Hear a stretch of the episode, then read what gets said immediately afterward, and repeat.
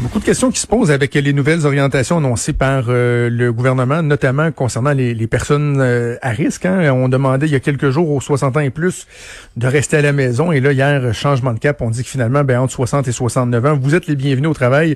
On va discuter de cette question et de bien d'autres euh, questions avec Anima Machouf, qui est épidémiologiste et chargé de cours à l'École de santé publique de l'Université de Montréal. Madame Machouf, bonjour. Bonjour, Monsieur Trudeau. Alors, première question que j'ai pour vous, d'un point de vue euh, scientifique, d'un point de vue médical, est-ce que ça fait du sens du jour au lendemain de dire, ben finalement, on vous disait les 60 ans et plus de rester à la maison lundi, mais mercredi, aujourd'hui, on vous invite à retourner massivement au travail? Est-ce que est-ce qu'il y a une logique derrière ça? En fait, euh, la logique, c'est que plus on avance en âge, plus on est à risque de développer des complications. Donc, ça, c'est la logique scientifique. Après, il y a une autre, euh, il y a, les données qui nous disent que à partir de 60 ans, oui, on est plus à risque de développer des complications, mais euh, donc si on a les moyens, si on peut se permettre de dire que tous les 60 ans et plus restent à la maison, on leur demande de rester à la maison. Mais quand on a besoin euh, de main d'œuvre, quand on a besoin, si on veut faire fonctionner la société et on a besoin de tout notre monde, on essaye d'y aller avec le moindre risque. Alors, on dit oui, le risque est plus élevé à partir de 60 ans, mais si les personnes sont en bonne santé, euh, et ils n'ont pas d'autres maladies, d'autres complications, le risque est moins élevé que s'ils ont des complications. C'est c'est dans une situation où on n'a pas le choix et on a besoin de tout le monde qui vont le qui le demande. Si on avait le choix, s'il y avait assez de monde mhm. pour faire fonctionner les écoles et tout ça, ils auraient dit les, personnes à partir de 60 ans, parce que votre risque est un peu plus élevé que les autres, que les personnes qui ont moins de 60 ans, restez vous aussi à la maison. Mais vous savez, il n'y a pas de science exacte. C'est un juste équilibre fragile entre le bénéfice et euh, le risque. Alors, euh, c'est ça. Donc, vous le dites, vous le dites de façon. Ils n'ont pas une, une tâche facile. Hein. Le gouvernement a une tâche ah non, assurément. facile actuellement.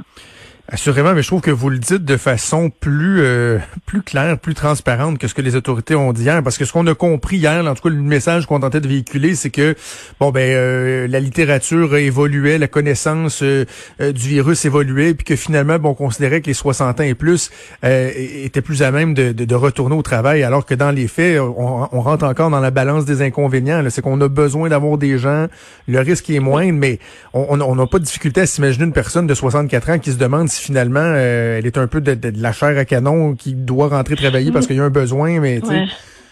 Oui. Vous savez, c'est un effort collectif qu'on doit faire tout le monde ensemble. On a besoin que la société fonctionne. On a besoin de s'en sortir de cette crise tout le monde ensemble. La tâche mhm. n'est pas du tout facile.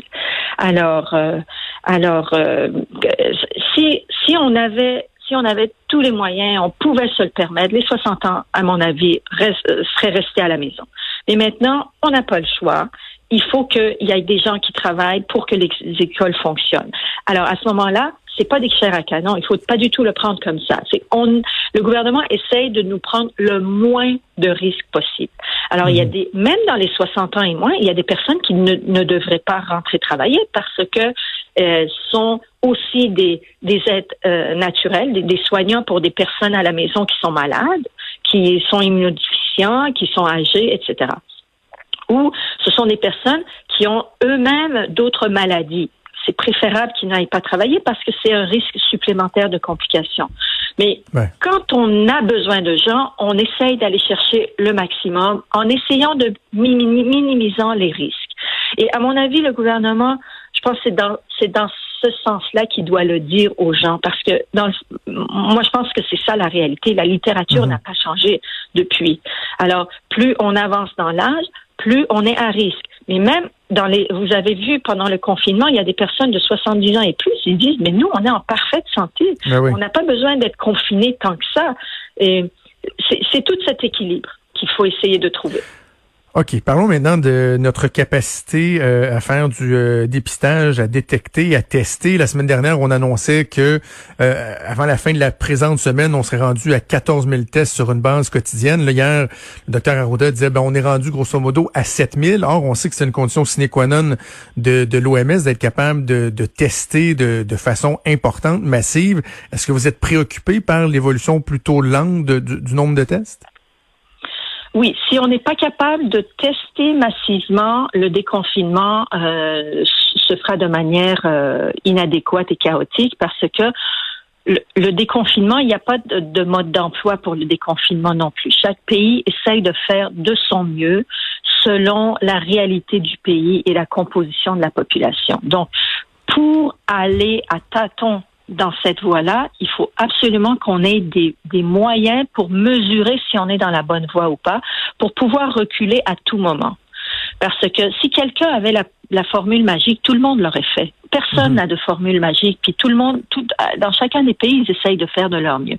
Donc, si on n'a pas la possibilité de pouvoir tester euh, massivement pour voir si le, le, le déconfinement qu'on fait pas à pas et de manière très très progressive, est-ce qu'on est dans la bonne voie ou c'est pas encore le temps? Si on n'est pas capable de mesurer ça, c'est très risqué. Il y a euh, la conseillère. C'est une des conditions nécessaires pour pouvoir faire le déconfinement. Je suis d'accord.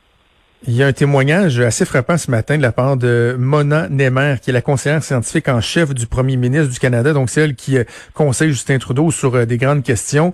Euh, et elle se fait très, très, très critique du plan du Québec par rapport au déconfinement puis au dépistage. Elle dit qu'elle n'a jamais vu le plan, se demande même s'il y, en, s'il y en a un et remet certains éléments en, question, bon, dont la capacité dont on vient de parler, le nombre de tests, mais également sur l'absence de dépistage communautaire. Je sais pas si vous avez pris connaissance de de, ces propos-là de Mme Nemer, mais c'est assez préoccupant de voir euh, ces, réticences à, cette dame-là.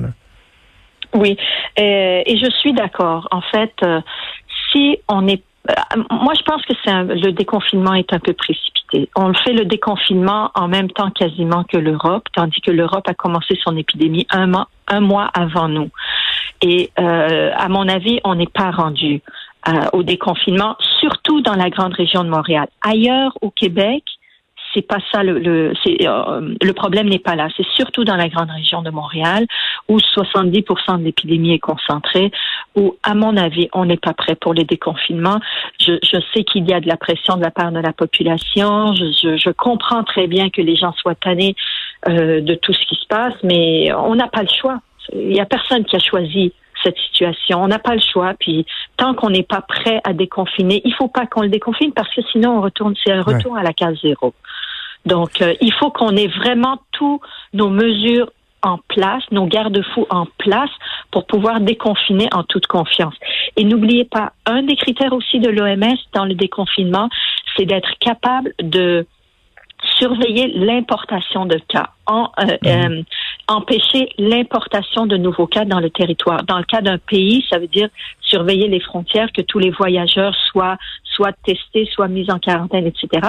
Mais à l'intérieur de notre province, par exemple le Québec, c'est les régions qui doivent se protéger de mhm. l'épicentre qui est Montréal, dans le fond. Et, je comprends tout à fait les régions qui ne veulent pas lever les barrières euh, routiers, les barrages routiers.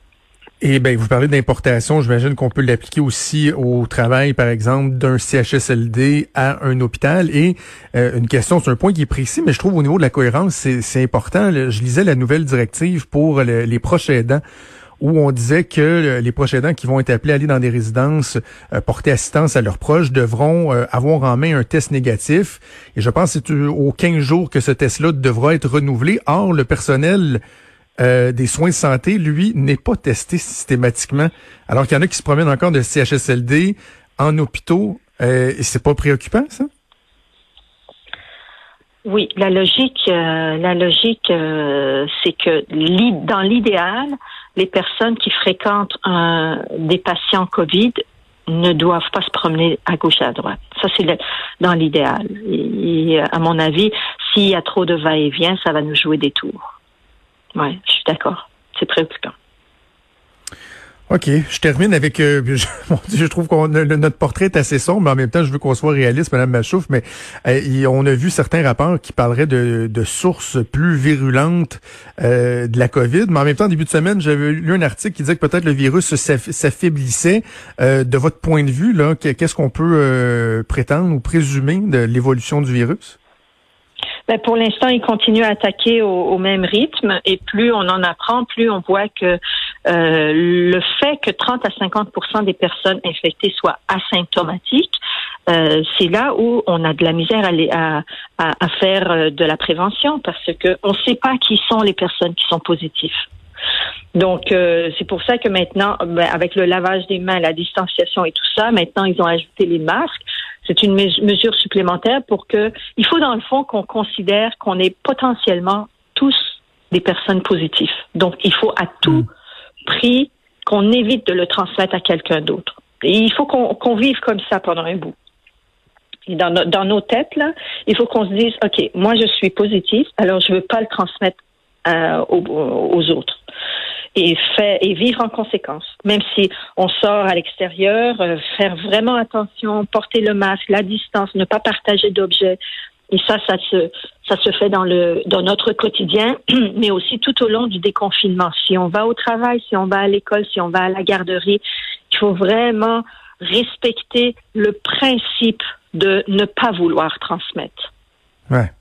Euh, je, me permets une, question, c'est un peu, c'est un peu personnel parce que c'est une situation que j'ai vécue ce matin. Puis je suis curieux de vous entendre parce que bon là, lorsqu'on parlait de confinement, on disait ben les gens veulent pas euh, se transformer là en, en policiers publics et, et tout ça, mais quand on voit quelqu'un, par exemple, et je disais donc, ça m'est arrivé ce matin, là, qui arbore le masque, mais de mauvaise façon. Là. Je suis allé me chercher un café, j'ai vu deux personnes au service à l'auto, il y avait deux fenêtres différentes, et les deux personnes avaient le masque en dessous du nez, ce qui, selon ma compréhension, vient pas mal annuler les effets d'avoir un masque. Est-ce, qu'on leur dit, on se permet-tu de dire, excuse-moi, ton masque, c'est pas optimal, tu vous vous, vous, vous, vous gouvernez comment en la matière? Ah, ouais, c'est, c'est touché, hein? Je comprends. Mais moi, si je porte mal mon masque, euh, je pense que j'aimerais ça que quelqu'un me le rappelle, me le dise que hmm, peut-être que tu fais déjà un effort de porter le masque, c'est désagréable. Personne, plus, plus, il va faire chaud, moins on va, plus, moins on va vouloir les porter nos masques aussi. Là, on va avoir de la mhm. misère à respirer. Ben oui. Mais euh, c'est très délicat. C'est la façon dont le, c'est comment le dire qui sera qui sera important. C'est comment le dire qui va être très important. OK, et, ben, De toute façon, j'imagine de toute façon, le plus important, c'est plus la bouche, d'où on, envoie des particules que le nez, mais euh, je m'inquiéterais plus de la bouche que du nez, mais les deux, les deux devraient être mis de manière convenable dans le masque. OK. Et c'est, je, vous comprends, c'est très difficile. Je sens qu'on va se reparler, Madame Machouf. Évidemment, la situation qui est loin d'être réglée. C'est toujours éclairant de vous parler. Nima Machouf, euh, épidémiologiste et chargé de cours à l'École de santé publique de l'Université de Montréal. Merci beaucoup. Merci à vous. Au revoir. Au revoir.